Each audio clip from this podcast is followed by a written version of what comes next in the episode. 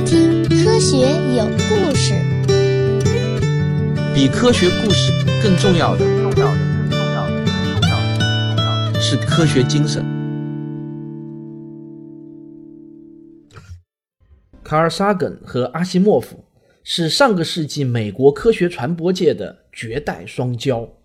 他们的地位差不多呢，就相当于同时代的金庸、古龙、梁羽生在中国武侠小说界的地位，无人能出其右。他们两位呢，也是互相极为欣赏。卡尔萨根称阿西莫夫呢是一位文艺复兴时代的巨人，但是他生活在今天；而阿西莫夫呢，则说他这辈子只遇到过两个比自己聪明的人，其中有一个呢就是卡尔萨根。阿西莫夫是在一九九二年去世的。去世后呢，设立了一个阿西莫夫科普奖，而一九九四年第一届阿西莫夫科普奖的获奖人就是萨根。两年后呢，也就是一九九六年的十二月二十日，卡尔萨根也因病去世。今天呢，我就来给大家讲讲卡尔萨根和他的科幻小说《接触》，用科学的视角看科幻。用科幻的思维谈科学，欢迎来到科幻与科学的世界。沙根首先是一名科学家，他一直到病逝都在美国的康奈尔大学任教，这是一所以天文专业著称的大学，著名的阿雷西博望远镜就是这所大学管理的。据说呢，每年啊，学生们都是挤破了头想要报沙根的课，大概呢只有几十分之一的中签率。作为一个科学家，他在行星研究，尤其是对金星的研究上成果颇丰。他还创立了外星生物学。然后呢，他还是一名优秀的电视节目主持人，在好多个谈天文宇宙的节目中，他做主持人或者嘉宾。一九八零年，美国的 PBS 电视台制作了一部十三集的电视系列片，叫做《宇宙》，请的呢就是卡尔·萨根撰稿，并且做主持人。结果呢，这部片子风靡了全世界，被六十多个国家引进播放。据说呢，它覆盖了全世界六亿多的观众。这部片子成为了 PBS 历史上最受欢迎的节目之一，整整保持了十年的收视记录。卡尔·萨根也因此成为了美国家喻户晓的科学家，而作为一名科普作家，他为电视系列片《宇宙》撰写的同名书籍，在美国《纽约时报》的畅销书榜整整停留了七十周。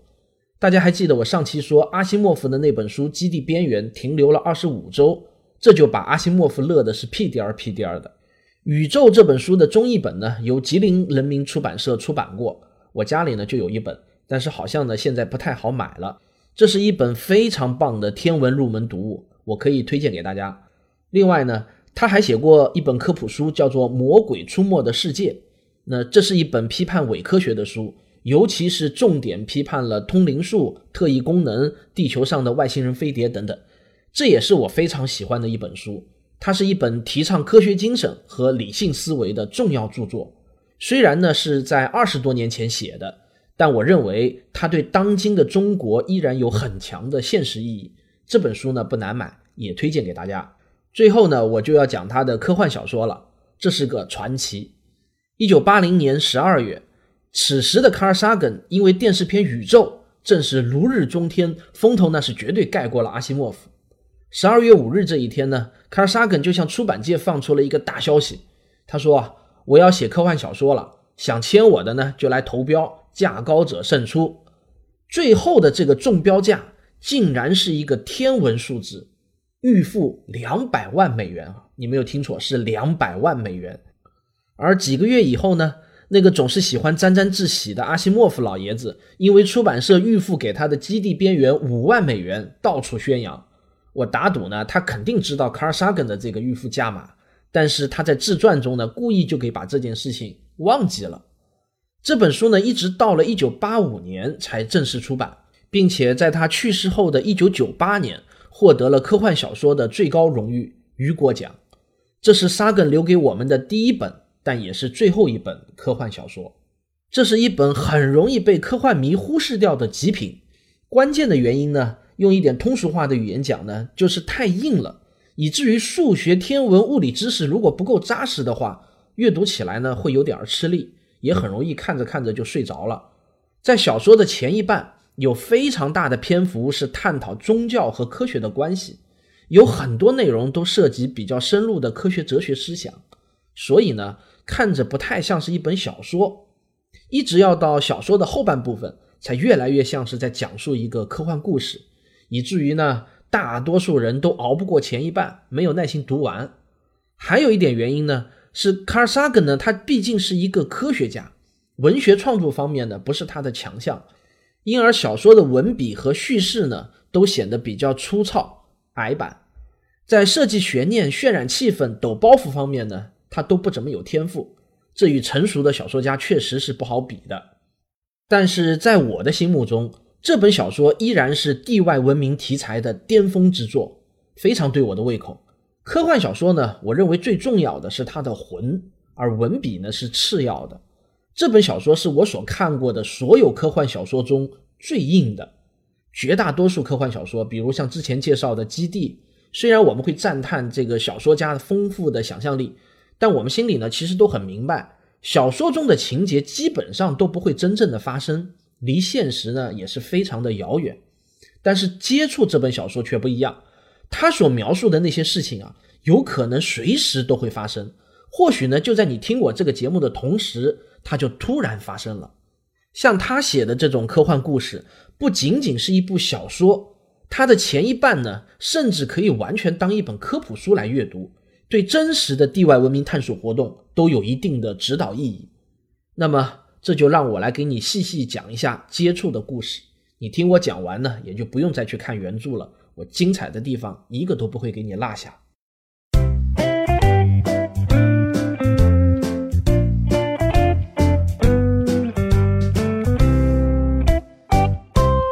小说一共分为上、中、下三篇，分别取名为《大消息》《大机器》和《大星系》。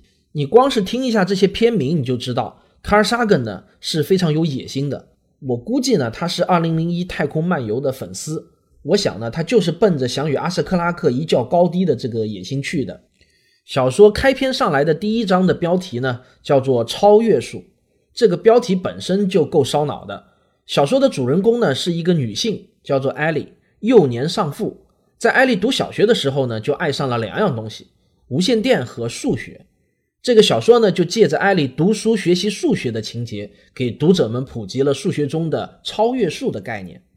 这就好像自然数、有理数、无理数一样，超越数也是一种特殊类型的数字。这种数字呢，有一个特性，就是不可能是任何一个代数方程的根。也就是说呢，想通过解代数方程的方法，永远也得不到这些数字，不管这个代数方程有多复杂。而且这种数字的小数位呢是无穷多个，在自然界中呢有两个非常著名的超越数，一个呢就是圆周率派，基本上呢每个小学生都会背三点一四一五九二六五三五八九七九三二三八四六二六四三三，对吧？还有一个呢是自然对数的底 e，它是二点七幺八二八，对吧？很多人都听说过，但可能呢你已经忘得差不多了。不过呢恕我无能，三言两语还真不能把这个 e 到底是什么给解释清楚。我这里呢就不多做解释了，有兴趣百度一下就可以了。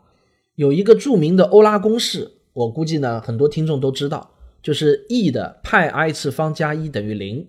那么在这个简洁的方程中呢，把两个自然界中最常见的超越数和虚数单位 i 给整合到了一起。如果是对数学比较熟悉的听众呢，一定能够通过这个式子感受到大自然的神奇。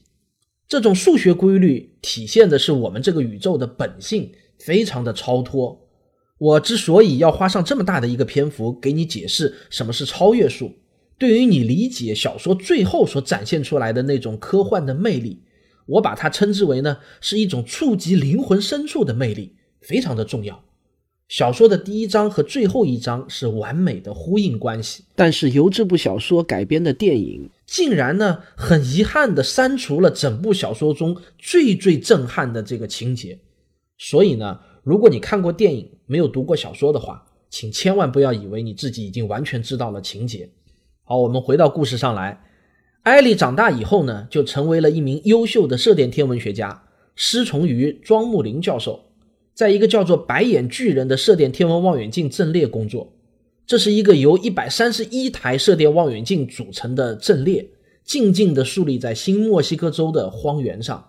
这个“白眼巨人”呢，是卡尔萨根虚构的，但它的原型呢，是美国新墨西哥州荒原上的盛大射电望远镜阵列 （VLA） 啊。由二十七台二十五米口径的射电望远镜组成，这差不多呢，也就是地球人到目前为止建成投入使用的最大的射电望远镜阵列了。目前全世界正在建设中的最大的阵列呢，叫做 SKA 平方公里阵列，是由全世界很多个国家共同参与建设的。咱们中国呢，还是发起国之一，估计呢还是投资最多的。这个阵列呢，分成了两部分。一部分呢建在南非，一部分呢建在了澳大利亚，最终总的天线数量加起来呢将达到三千个，远远超过了盛大阵列。它为什么叫平方公里阵列呢？就是把它的所有接收面积加起来呢，可以刚好达到一个平方公里。预计呢是在二零二四年建成。埃里在白眼巨人的工作就是搜寻来自宇宙中的地外文明电波。这项工作呢极为艰巨，最主要的困难有两点。第一呢是银河系的星辰数以千亿计，到底朝哪个方向监听是个问题。第二呢，从理论上来说，频率也是可以无限细分的。那么到底在哪个波段上监听呢，也是个问题。这些问题呢都使得收到地外文明的电波含有极大的运气成分。但终于有一天，好运气降临到了艾莉的头上。一个来自二十六光年外织女星方向的强烈信号突然出现，这个信号的强度之高，甚至用调频收音机都能够接收到。这里呢，我想告诉大家，来自宇宙中的无线电的信号的能量啊是非常非常低的。全世界迄今为止所有的这个射电望远镜接收到的信号加在一起呢，还不够加热一杯热水的。在射电天文学上，用央视级来作为信号强度的单位。一般的信号强度呢，都只有几个央视级，但是艾利他们收到的这个信号的强度竟然达到了几百央视级，所以呢，一开始都以为这应该是来自某个人造卫星之类的东西。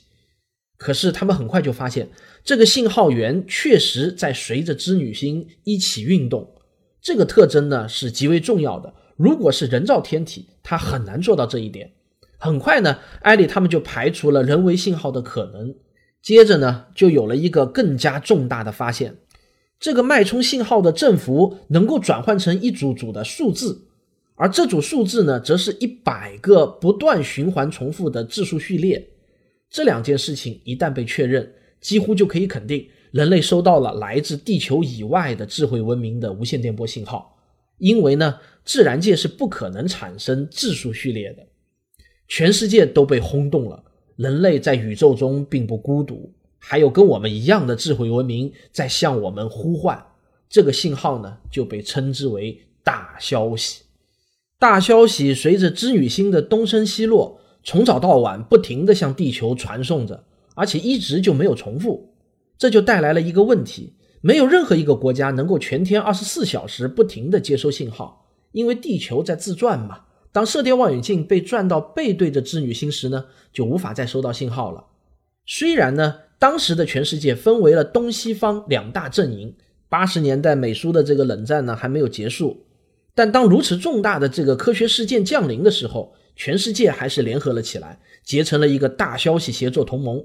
每一个国家负责接收一部分消息，分享给所有的成员国。与此同时呢。对这个消息的解码工作也在紧张的展开。从表面上看呢，这个脉冲信号的振幅可以转换成一组质数序列，但这仅仅只是大消息的第一层含义。人们又找出了大消息中的第二层编码，这就是利用脉冲信号的偏振调制。我们可以想象一下，一个电波的波峰，它的振动是有方向的，可以是垂直的，也可以是水平的，也可以是有一定的角度的。这个角度呢，就称之为偏振。偏振呢是可以用来调制信息的，在卡尔萨根写小说的时候，这还仅仅只是在设想阶段。但是今天呢，这种偏振调制技术早就已经是非常成熟了。大消息的偏振信息被解码后呢，最终就转换成了一段带声音的视频。这段影像呢，就让所有看见他的人不仅毛骨悚然，居然是希特勒在一九三六年柏林奥运会开幕式上的讲话。外星人居然在给地球传送希特勒的影像，这顿时呢就引起了巨大的恐慌。这是不是表示外星人在用我们看得懂的方式向地球宣战呢？他们是不是要屠杀我们或者奴役我们呢？不过短暂的恐慌之后呢，科学家们很快就做出了理智的分析。一九三六年的这次奥运会开幕式是人类第一次进行的全球电视实况转播。这个信号以地球为中心，以光速向全宇宙扩散。二十六年后呢，抵达了织女星，被外星文明接收到以后呢，他们立即向我们回送了信号。又经过二十六年的漫漫征程，终于在一九八八年抵达了地球。外星人之所以选择复制回送这段电视信号，就是在明确无疑的向我们表明，大消息不是一个向宇宙中广播，恰好被地球收到的信号。而是一个与人类的握手信号。我呢是打心底里佩服卡尔萨根的这段情节设计，这完全是一种科学家的智慧，甚至呢是有学术价值的。为什么这么说呢？大家想一下，如果有一天我们收到了一条来自地外文明的，但是没有特定指向的信号，我们想要回答他们，并且传递出两个信息：第一呢，我们也是智慧文明；第二呢，我们收到了你们的消息。你觉得该怎么做呢？那么，是不是用一个脉冲信号的振幅来调制一串质数，再用同一个脉冲信号的偏振来复制收到的消息，以表明我们收到了？你觉得这是不是一个既巧妙又简单的方式呢？既没有歧义，又非常容易懂。这就是科幻小说给我带来的阅读乐趣。大消息经年累月地向地球传送着信息，人类社会的方方面面都在受到大消息的影响。世界各地都有人宣称看到了神迹。一份美国大报的专栏作家呢，就这么写道：“人类已经深入了高空。”数学家就担心他们是不是遗漏了一些最基本的发现。天文学家们还担心这颗临近的恒星的状况是不是出了什么问题。政治家们则担心与自己政治体制不同的敌对势力说不定会受到高级文明的赞赏。各行各业的专家们都忐忑不安地开始重新评价他们各自学科或者各自领域的基本原则和原理，尤其是宗教团体，他们必须要对大消息做出符合教义的解释。比如说基督教吧，圣经中明确表示了上帝只创造了人类这一种智慧生物，如果地球以外还存在着另一种智慧生物，那么圣经就错了。信徒们对上帝的信仰就会崩塌，这是宗教领袖们无法容忍的。因此呢，他们会把大消息解读为上帝存在的证据。这个大消息就是来自上帝的启示。卡尔萨根在小说中就描写了一次埃里和宗教领袖的长篇对话啊，我觉得非常的精彩。我呢就把这上万字的对话内容浓缩到了一千三百字左右。我想请本期的嘉宾演绎给大家听。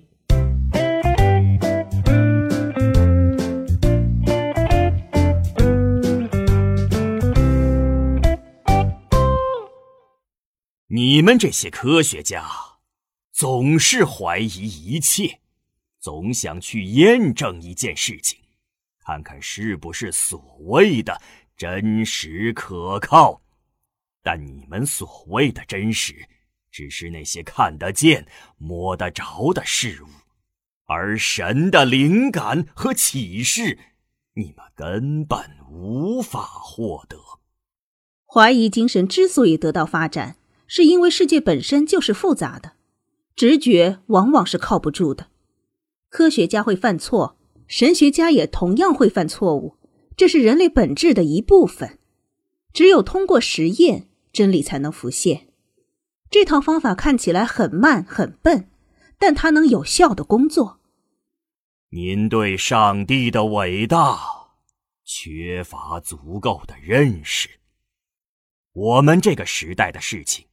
在圣经中早有记载，以色列与阿拉伯、美国与苏联核战争、现在的大消息，这些事件在圣经中都可以查得到。例如，在以赛亚书第五十二章，不用念，我很清楚。这些预言毫无例外的都是言辞模糊、具有歧义、可以被任意解读的文字。圣经中有这样的描述吗？比如说，火星是一个赭红色的地方，月亮表面布满陨石坑。再比如说，地球的重量是一个人的一兆兆兆兆倍，没有运动能快过光速。呃，恕我直言，您对相对论并不了解。所有这些，三千年前的人们是不可能知道的。我对您的无知感到遗憾。您知道神使蛇杖吗？赫尔墨斯和莫丘利。经常携带着它，它的样子就是两条蛇纠缠在一起。远在古代，这个符号就用来代表维护生命。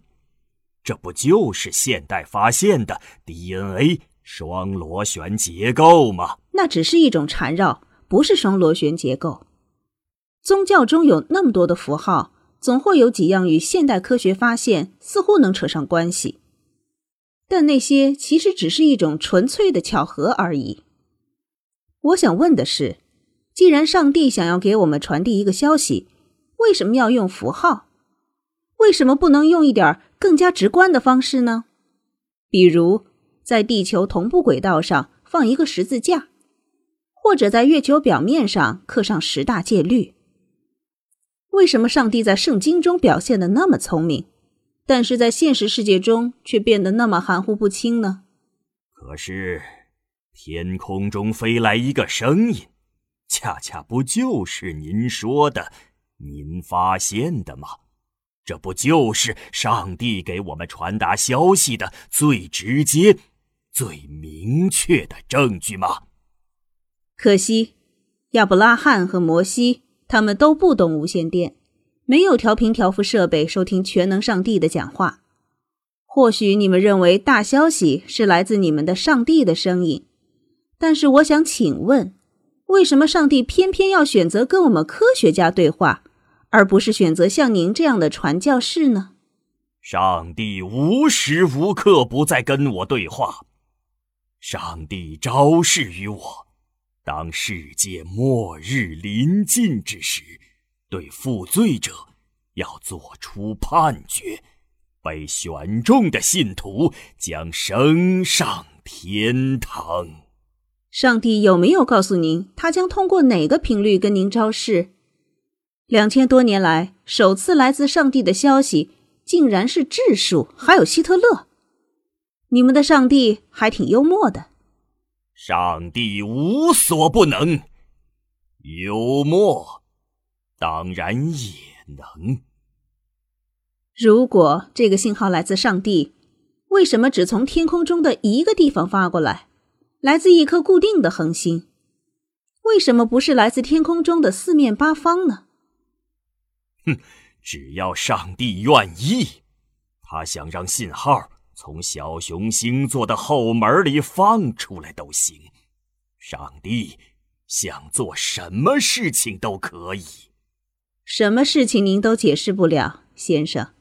对于您来说，上帝就是扫除世界上一切神秘现象的万能答案。您基本上不需要思考，只需要说：“上帝能做到一切。”尊敬的女士，我来这里。并不是为了受人侮辱的。基督教徒具有神圣的职责，落实上帝的话语，并让这些话语得到理解。从十七世纪以来，理性从西方社会兴起，这是人类历史上最具有活力和转化力的意识形态，是西方世界崛起的思想基础。我们今天所取得的一切成就，科学技术、工业资本、市场经济、民主生活等等，无不都是理性的产物，而不是你们的上帝。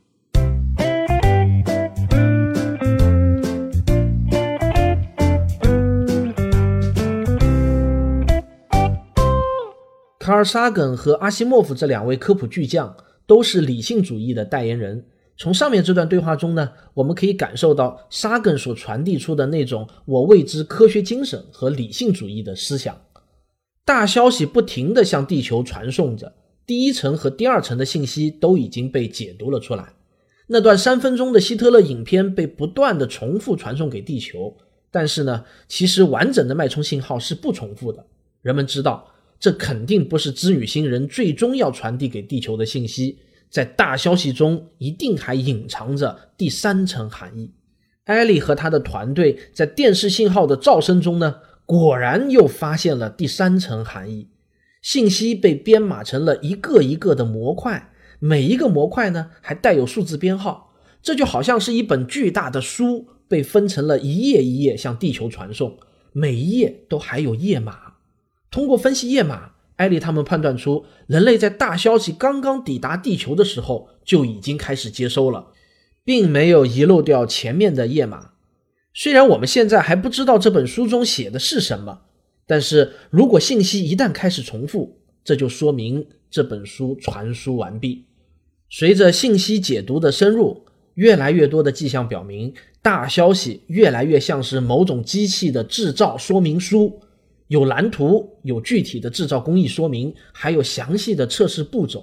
情况已经非常明朗了，织女星人正在教地球人如何制造一架。大机器。于是呢，在联合国的组织下，全世界主要国家的代表齐聚巴黎，展开了一场国际性的大辩论。辩题呢，就是人类应不应当建造这部大机器。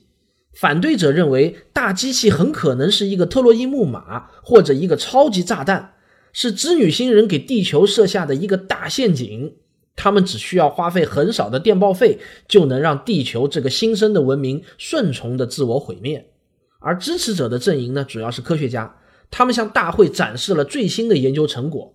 这部机器并不大，核心部位呢是一个正十二面体，也就是十几米的跨度吧。里面设置了五套座椅，从外形上看呢，是给人类设计的，不可能是一个特洛伊木马或者一颗炸弹。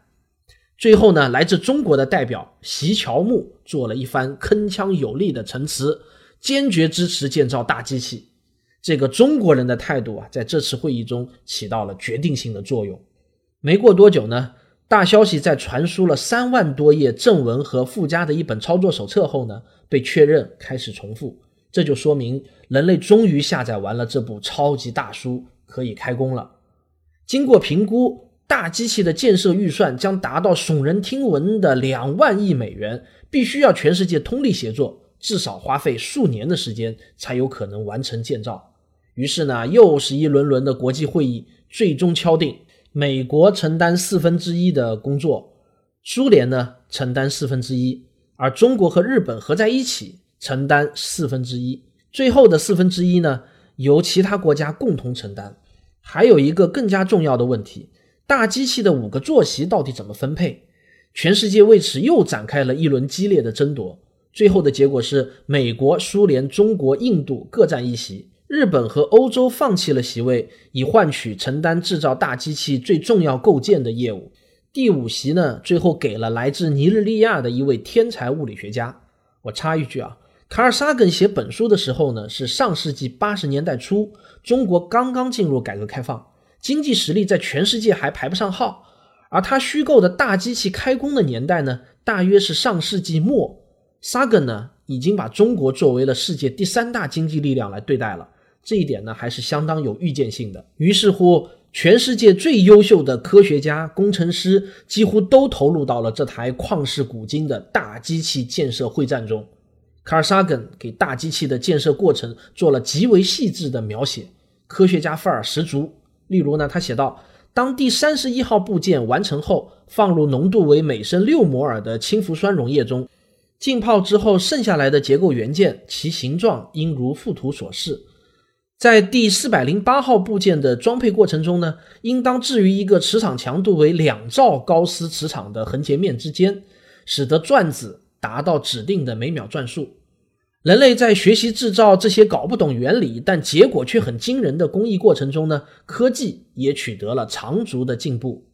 我们的主人公艾莉还参与了角逐机主席位的竞争，尽管呢，他太想得到这次机会了。可是最终他还是惜败给了他的导师庄木林教授。经过数年艰苦的建设，终于迎来了大机器总装集成的一天。总装车间设在了美国的怀俄明州，全世界制作的精密零部件都汇聚了过来。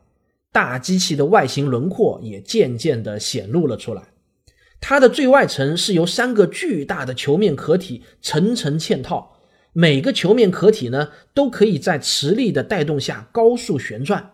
而大机器的中心则是一个优美的正十二面体，里面呈五角星状分布着五把椅子，面朝着正十二面体的中心。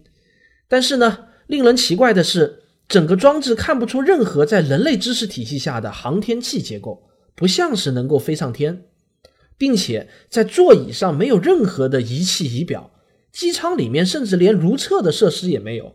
这只能说明，要么是织女星人忘记了人类的生理需求，要么呢就是这趟旅程非常的短暂，根本不需要生活设施。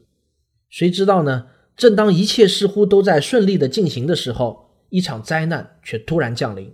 有一天呢，当艾莉和庄木林进入到大机器的装配车间参观的时候，一次大爆炸突然发生，工厂遭到了严重的损坏，庄木林也不幸遇难。无数的极端组织宣布对这起恐怖袭击事件负责，但永远也无法确定到底谁是真凶。这只能说明全世界反对大机器的建造的活动已经达到了何种广泛的程度。